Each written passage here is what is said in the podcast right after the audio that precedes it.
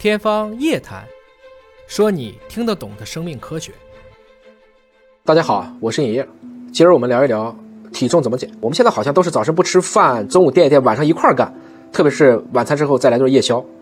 随着现代生活节奏快，工作和生活压力都大了，身上的赘肉啊也都越长越多。一说起减重，很多人简单粗暴的方式就是早餐吃，晚餐少吃或不吃。常见的就是晚餐我要不就吃一个苹果，要不啃两个黄瓜，彻底落实晚餐吃的像乞丐。这个是不是能减重更多呢？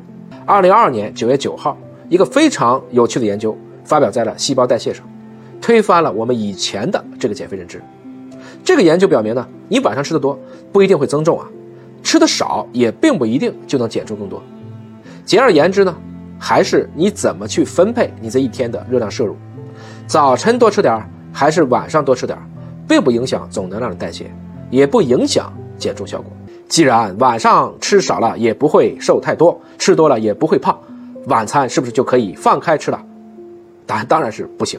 毕竟啊，刚刚的研究有一个重要的前提啊，一天的总热量是一致的，在总热量控制下，晚餐占比高，这个。相对还是可行的。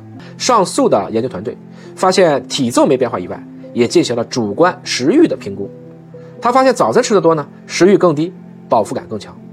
可能你每一天的热量就会比你研究当中摄入的更少，久而久之就会更利于减肥。总之呢，晚饭多吃虽然不会胖，但是早饭吃好，目前看起来更符合当下的这一个生活习惯。聊完了这个吃饭对肥胖的影响呢？